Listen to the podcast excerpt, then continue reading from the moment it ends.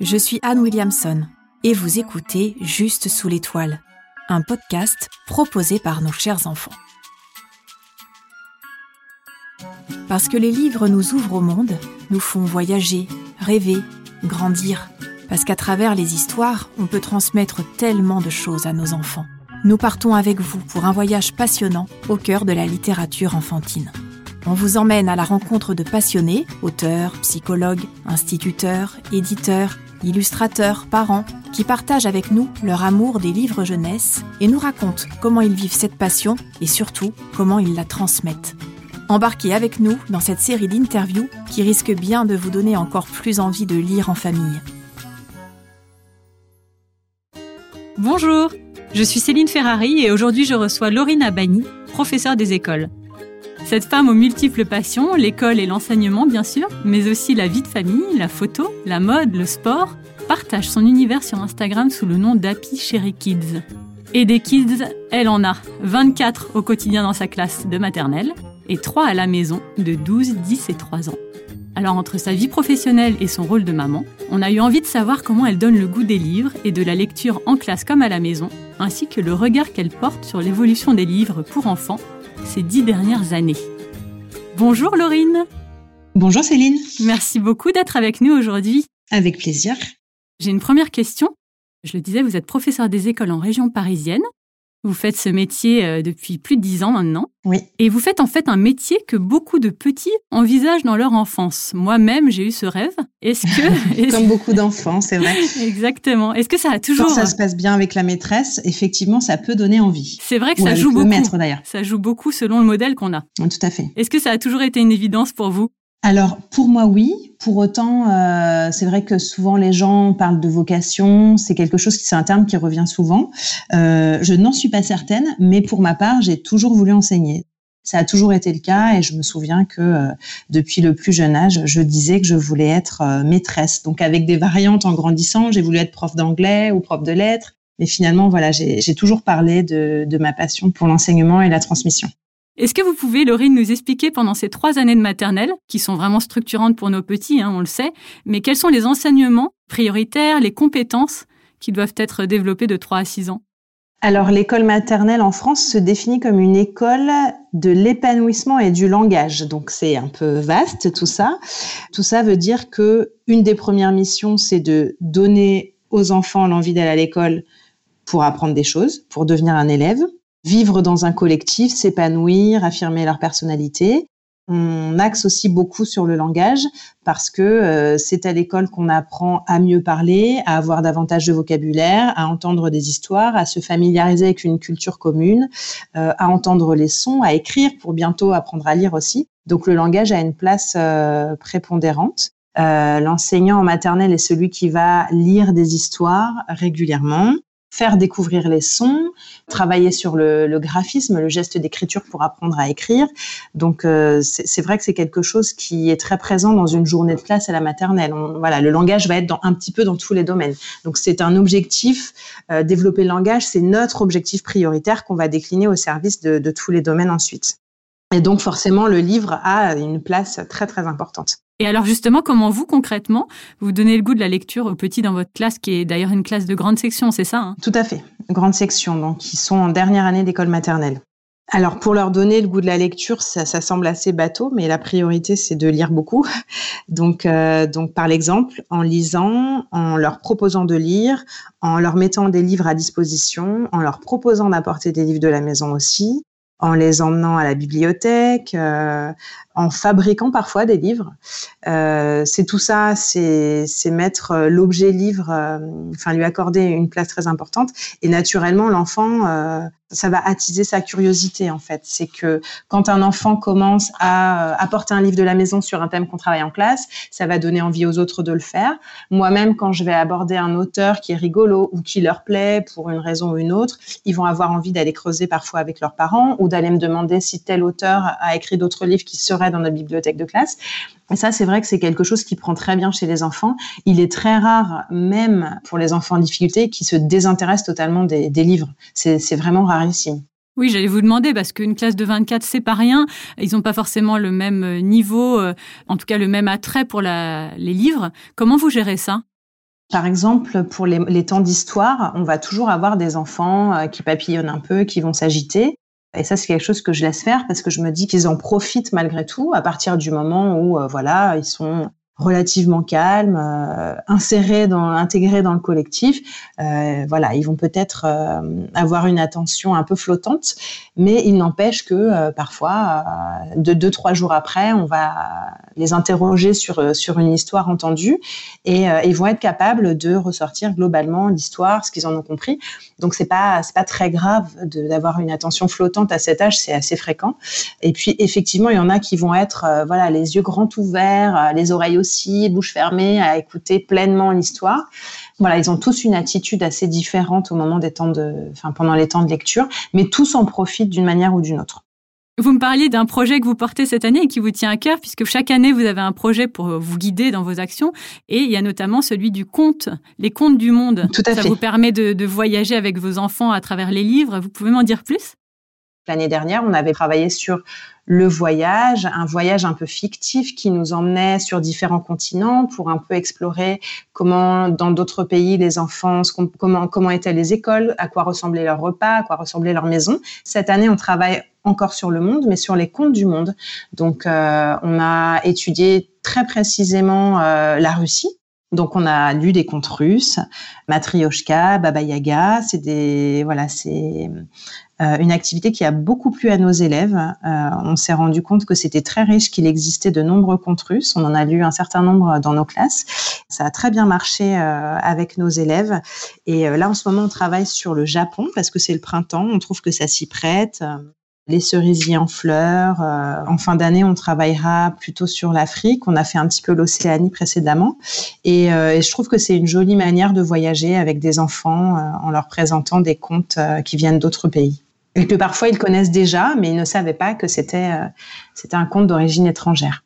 Je sais que le, le, les livres sont forcément beaucoup liés à l'apprentissage de la lecture et que parfois euh, bah, certains enfants eux-mêmes ont très envie d'y aller oui. et ont envie de devancer peut-être l'enseignement ou parfois certains parents ont envie d'amener les enfants euh, à la lecture avant l'heure, si je puis dire. Euh, Qu'est-ce que vous recommanderiez dans le cas où un enfant a très envie et très demandeur et dans le cas où pas si demandeur mais le parent euh, pousse un peu Alors ça c'est une question qui revient très souvent parce que euh, les parents ont tendance à se focaliser sur un âge ou une classe. Donc bien souvent on dit le CP c'est là qu'on apprend à lire. C'est un petit peu une c'est une conception qui est un peu erronée parce qu'en fait euh, sans la maternelle le CP ne serait pas ce qu'il est par exemple. Donc c'est vraiment le fruit d'un cheminement. Et euh, il est nécessaire que euh, les choses soient euh, apprises, vues, entendues, que les enfants soient confrontés à tout un tas de choses avant d'apprendre à lire. Donc j'explique souvent aux parents qu'il vaut mieux éviter de devancer parce que la lecture, ça peut avoir un côté rébarbatif si c'est amené, si c'est abordé d'une façon un peu, un peu forcée. Donc moi, je préfère conseiller de proposer des lectures, de, proposer aux enfants des livres le plus régulièrement possible, sans forcer. En revanche, quand on a des enfants qui ont très envie d'apprendre à lire, ce qui est aussi très fréquent. Euh, dans ces cas-là, on peut accompagner. Moi, je propose aussi et surtout d'apprendre à lire à partir de choses qui font partie de leur vécu et de leur quotidien plutôt que de leur faire des textes un peu superficiels. Euh, D'abord, d'écrire des petites phrases sur les membres de la famille, euh, leur prénom, le prénom des parents, des frères et des sœurs, et de construire des, petites phrases un petit peu simples. Et puis après, pourquoi pas, même très tôt, leur proposer des vraies lectures, euh, de vrais albums avec aussi des illustrations un tout petit peu de texte pour que euh, voilà, ils soient très fiers en fait de réussir à lire par eux-mêmes et à, à, pouvoir lire tout de suite une histoire parce que c'est tout à fait possible de, de lire des, des, des, histoires courtes même quand on est un lecteur débutant. Euh, je me demandais avec vos dix ans d'expérience si vous aviez remarqué des changements profonds au sein de la classe euh, et sur l'attitude aussi des élèves au quotidien, dans, bien sûr dans leur rapport au livre. Alors dans leur rapport au livre, non il euh, y a des choses qui ont changé. Peut-être que je me trompe, mais on est plusieurs collègues à trouver que les enfants sont un peu plus agité, un peu moins concentré, mais on sait aussi que c'est la, période qui veut ça, et puis le contexte euh, peut-être. Euh, en revanche, sur euh, le rapport au livre, les enfants continuent à avoir une appétence pour les livres, et moi, je, n'observe pas de changement à ce niveau-là, parce que ça reste une grande crainte de tous les pédagogues, des parents, des enseignants, que l'exposition anticipée aux écrans puisse un peu détourner les enfants des livres. Alors peut-être que c'est le cas dans les foyers, mais à l'école pas du tout. Donc les enfants sont toujours très friands d'histoire, les enfants adorent qu'on leur lise des histoires, les enfants adorent manipuler des livres, et ça, ça n'a pas changé. Donc c'est plutôt rassurant. Bah, c'est vrai que vous êtes complètement préservé. Heureusement qu'il n'y a pas les écrans en classe, mais ça permet en fait de ne même pas laisser l'option et d'avoir euh, ce, vraiment ce, temps de lecture euh, complètement euh, identifié en classe. Exactement. Et puis, mais bon, c'est vrai qu'on a cette idée des, enfin, en tout cas, on nous martèle beaucoup les trois ans et l'écran. Pas d'écran avant trois ans, mais donc vous êtes en plein dans trois six ans, vous avez quand même les enfants qui découvrent pour beaucoup, si c'est pas pour certains depuis longtemps, les écrans. Est-ce que vous sentez, voilà, dans leurs intérêts, dans leurs discussions, qui parlent beaucoup de dessins animés, de choses comme ça, et que finalement le, le livre pourrait être moins présent alors oui, ils parlent beaucoup euh, de leur euh, passion commune pour les dessins animés. Donc je les connais pas tous, hein, mais voilà, il y a des choses qui reviennent souvent, euh, les, petites séries qu'ils peuvent voir et, et, qui sont nombreux à apprécier. donc ça, c'est des conversations qu'on entend beaucoup dans les cours d'école, qui laissent penser que euh, on va dire, euh, je sais pas, peut-être trois quarts des enfants d'une classe euh, sont confrontés aux écrans, je veux dire, régulièrement, pas forcément en quantité folle, pas forcément de manière déraisonnable. En tout cas, ils ont une culture commune du dessin animé avec des héros qui connaissent tous, etc.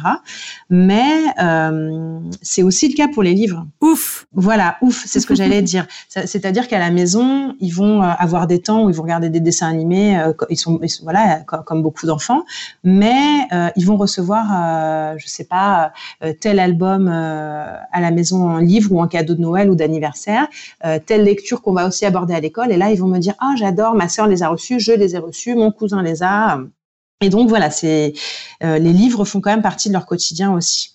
Et vous parliez de culture commune du livre, justement. Est-ce que, selon vous, il y a des nouveaux thèmes qui sont abordés dans les livres d'aujourd'hui?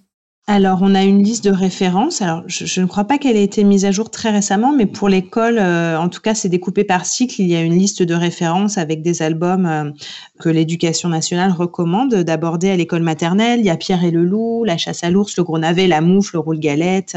Voilà, c'est ce qui font partie de cette liste de références.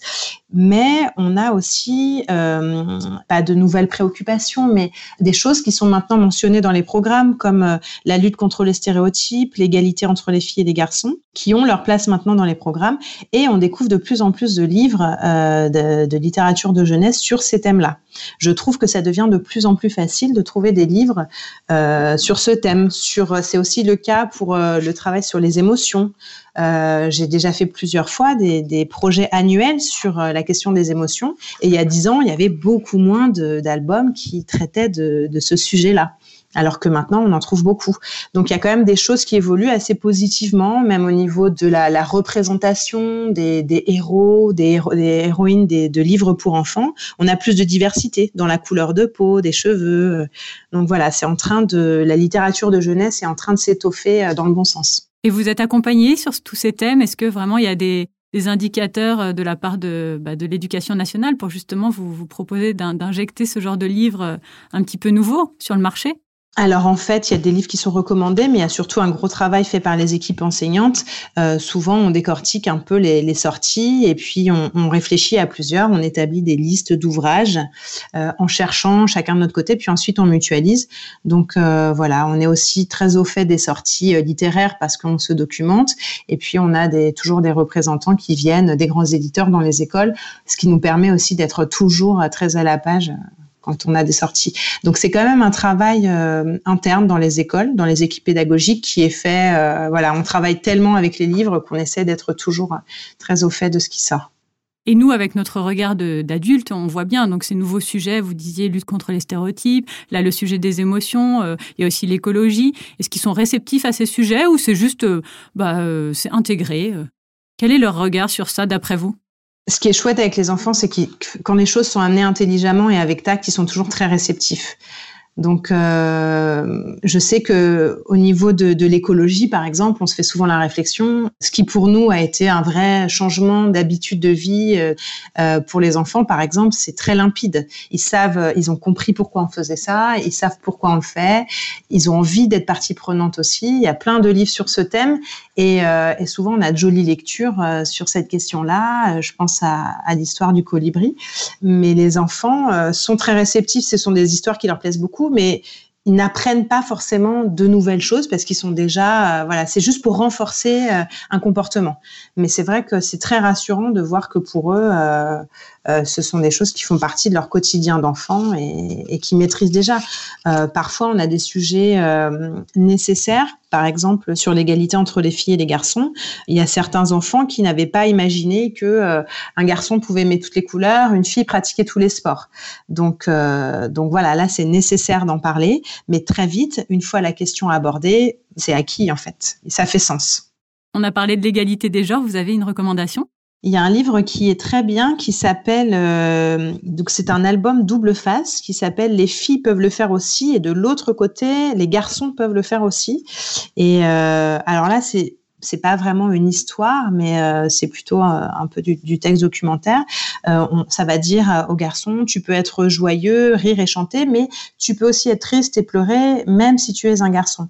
Donc voilà, ça, ramène un peu de vérité, ça, réconforte ceux qui en ont besoin, et puis ça éclaire euh, ceux qui imaginaient l'inverse. Et c'est, voilà, je le trouve assez intéressant. Et sinon, il y a un album que j'aime beaucoup qui s'appelle Boucle d'ours, qui est très rigolo, euh, sur un, un, carnaval. En fait, c'est un petit garçon qui veut absolument se déguiser, non pas en boucle d'or, mais en boucle d'ours. Et euh, parce que c'est un petit ours, c'est une famille ours, pardon, c'est le détail qu'il fallait que je mentionne. Et son papa n'est pas du tout d'accord parce qu'il lui dit tu vas quand même pas mettre euh, une jupe et des couettes. Euh, voilà, jusqu'au jour où le loup, qui lui-même est déguisé en petit chaperon rouge, lui dit mais est-ce que tu as un problème avec les jupes et les couettes? Et donc là, le papa dit non non pas du tout parce qu'il a très peur, il est très impressionné par le loup et finit lui-même déguisé en cendrille ours. Donc c'est ça les fait beaucoup rire et voilà, ça amène les choses de manière détournée, mais c'est ce qu'on privilégie en fait avec des enfants de cet âge de passer par les histoires et puis ensuite on en discute.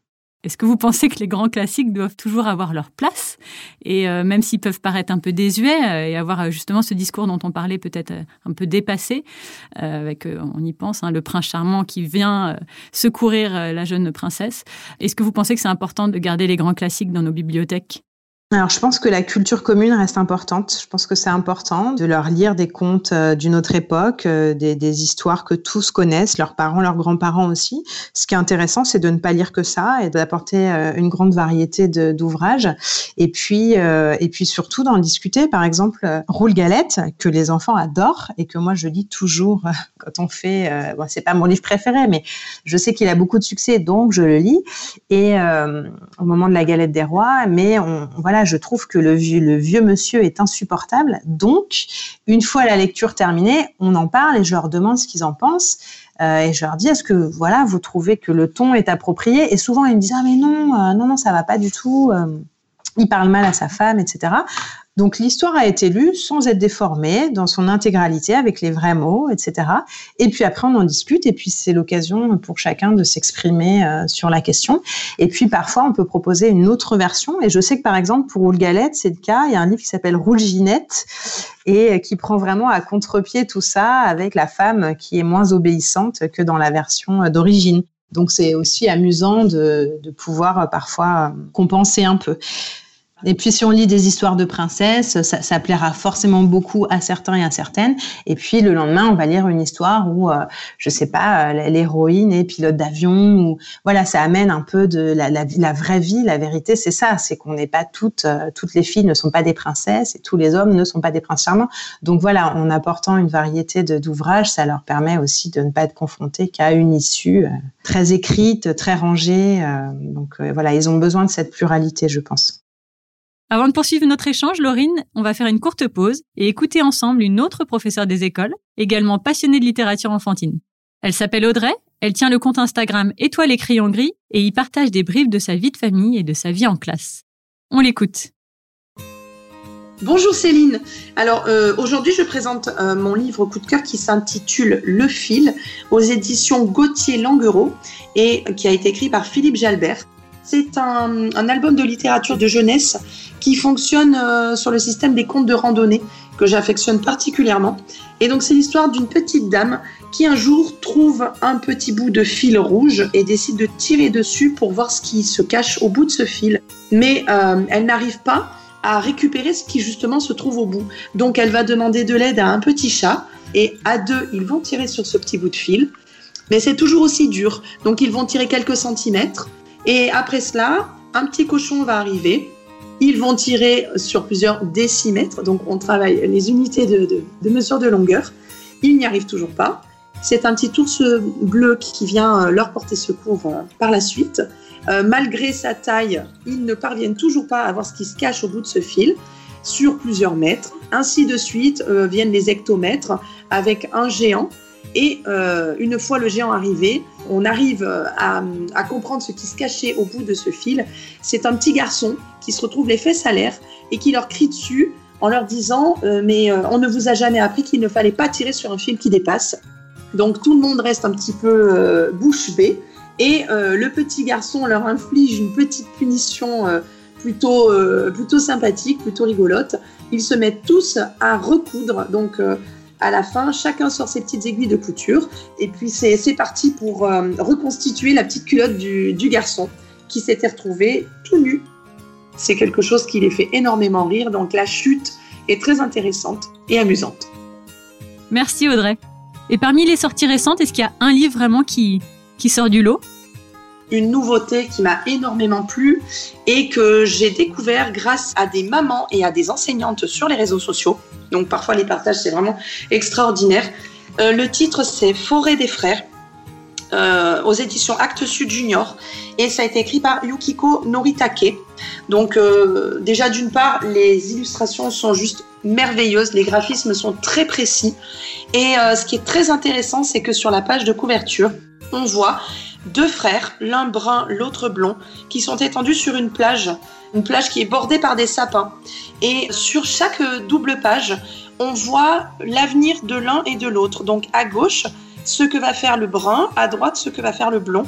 Et chacun prend une direction euh, diamétralement opposée, puisque le brun va se servir de ce qui est environnant pour se créer un petit espace de vie sans impacter sur la nature. Alors que le blond, lui, va chercher à utiliser euh, ce qu'il a autour de lui pour avoir mieux et pour construire son, euh, son euh, chez lui.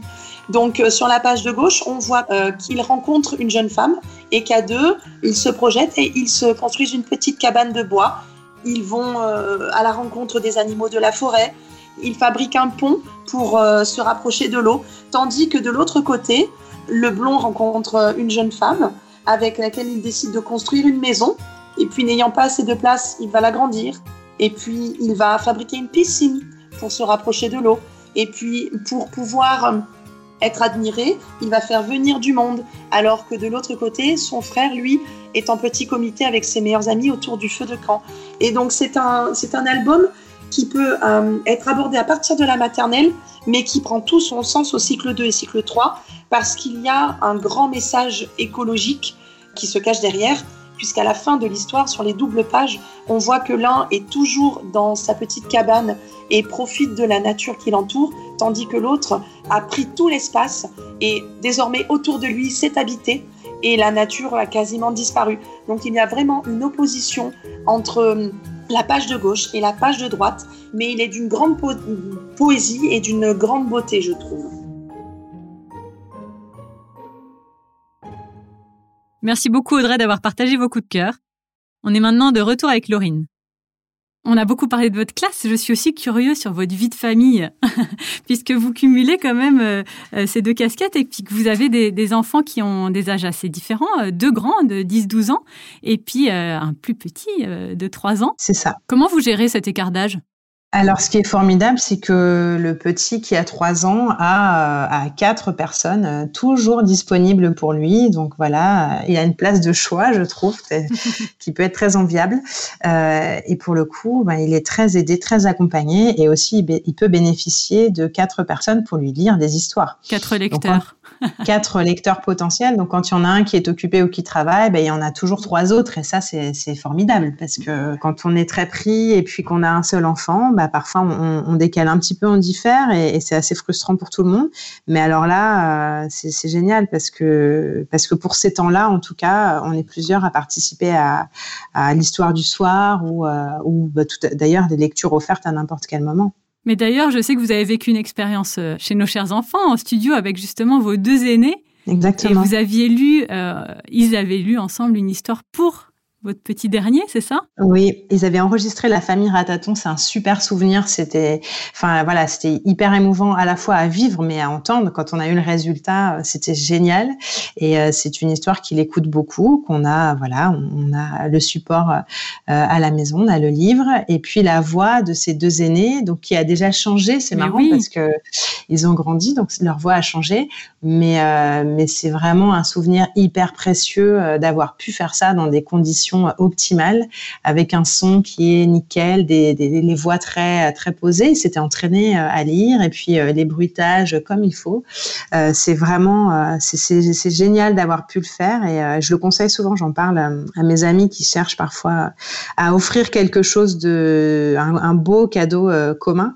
Et je trouve que voilà c'est quelque chose qui reste auquel on pense pas toujours, mais moi je suis ravie d'avoir eu cette opportunité là mais surtout une très bonne idée parce que c'est vrai qu'on reçoit beaucoup de parents, euh, de parrains, marraines, mais là d'avoir les aînés pour les petits, je trouve mm. que c'est vraiment une idée euh, originale aussi. Donc euh. et puis il l'avait pris à cœur vraiment. C'était même, enfin, ce projet depuis le départ, le fait qu'il se soit entraîné à le lire pour lui et puis qu'il se soit appliqué à le faire, enfin, c'est hyper touchant quoi. Oui, et puis de venir en studio, bien sûr, ça crée aussi l'événement pour eux. J'imagine c'était une des premières fois qu'ils allaient dans un studio d'enregistrement. Bah oui, tout, tout à fait. Merci beaucoup, Laurine, d'avoir répondu à toutes mes questions. Avec grand plaisir. Et euh, je vous propose de clôturer cette interview avec un rituel qu'on a. Ça s'appelle l'interview enfantine et c'est Basile, le fils d'Anne, la créatrice de nos chers enfants, qui vous pose quelques questions curieuses. C'est quoi votre livre préféré? Alors, mon livre préféré euh, récemment, enfin celui que j'ai découvert il y a quelques années, c'est Mon amour, un livre d'Astrid Desbordes. C'est un livre euh, d'une maman qui explique à son enfant qu'elle l'aime euh, inconditionnellement, euh, qu'il soit euh, heureux ou qu'il qu mette du bazar, etc. Et je trouve cette histoire à la fois très jolie, très touchante. Et pour les plus grands, j'ai beaucoup aimé Le permis d'être un enfant. C'est un livre de Martin Page et qui parle d'un enfant qui n'est pas comme les autres, mais qui souhaite être considéré par tout le monde malgré ses différences. Quel est le livre qui vous fait rire moi, je ris beaucoup quand je lis euh, Ma culotte d'Alan Metz. Euh, voilà, je l'ai depuis que depuis mon fils est né, donc c'est un livre que j'ai à la maison depuis une douzaine d'années. Et puis euh, voilà, c'est un, un, loup qui se retrouve avec les fesses à l'air et je le trouve très rigolo. Et j'aimerais bien savoir le livre que vous trouvez touchant. Un livre que je trouve touchant. Récemment, j'ai beaucoup aimé le livre, euh, un livre qui s'appelle Le manteau de Séverine Vidal. C'est l'histoire d'une petite fille qui a hâte de récupérer le magnifique manteau rouge de sa grande sœur et qui l'attend désespérément. Et quand enfin il est à sa taille, elle croise une petite fille avec sa maman qui vivent toutes les deux dans la rue et qui ont froid. Et elle fait cadeau de ce livre, à, de ce manteau, pardon, à cette petite fille. Et j'ai trouvé ça très touchant. Merci beaucoup. Merci pour ces réponses, Laurine. Je crois que Basile a de quoi lire. Merci aussi pour notre échange et pour votre temps. C'était vraiment intéressant d'avoir votre vision à la fois de professeur des écoles et de maman. Avec grand plaisir. même si on note euh, pas mal d'évolutions ces dix dernières années, on voit bien que les livres, et vous nous le confirmez, hein, que les livres et la lecture restent au cœur de l'enseignement et que les petits en raffolent. Ça nous rassure, ça nous fait plaisir. Merci. Pour vivre, ça dure. Mais exactement. Longue vie au livre. merci beaucoup, Laurine. Je vous souhaite une bonne fin d'année avec tous vos élèves. Merci, Céline. Merci à toute l'équipe de nos chers enfants. Et à très bientôt. À très bientôt. Et vous, chers auditrices et auditeurs, j'espère que vous avez apprécié cet épisode de Juste sous l'étoile. On vous donne rendez-vous pour le prochain, aux côtés de la célèbre Catherine Dolto, médecin et auteur de nombreux ouvrages dédiés à la santé et au dialogue entre parents et enfants. Merci d'avoir écouté Juste sous l'étoile. Pour nous aider à grandir, et si vous avez aimé cet épisode, partagez-le et faites briller les étoiles sur l'application Apple Podcast. Ce podcast a été imaginé par nos chers enfants et produit et réalisé par Men at Work.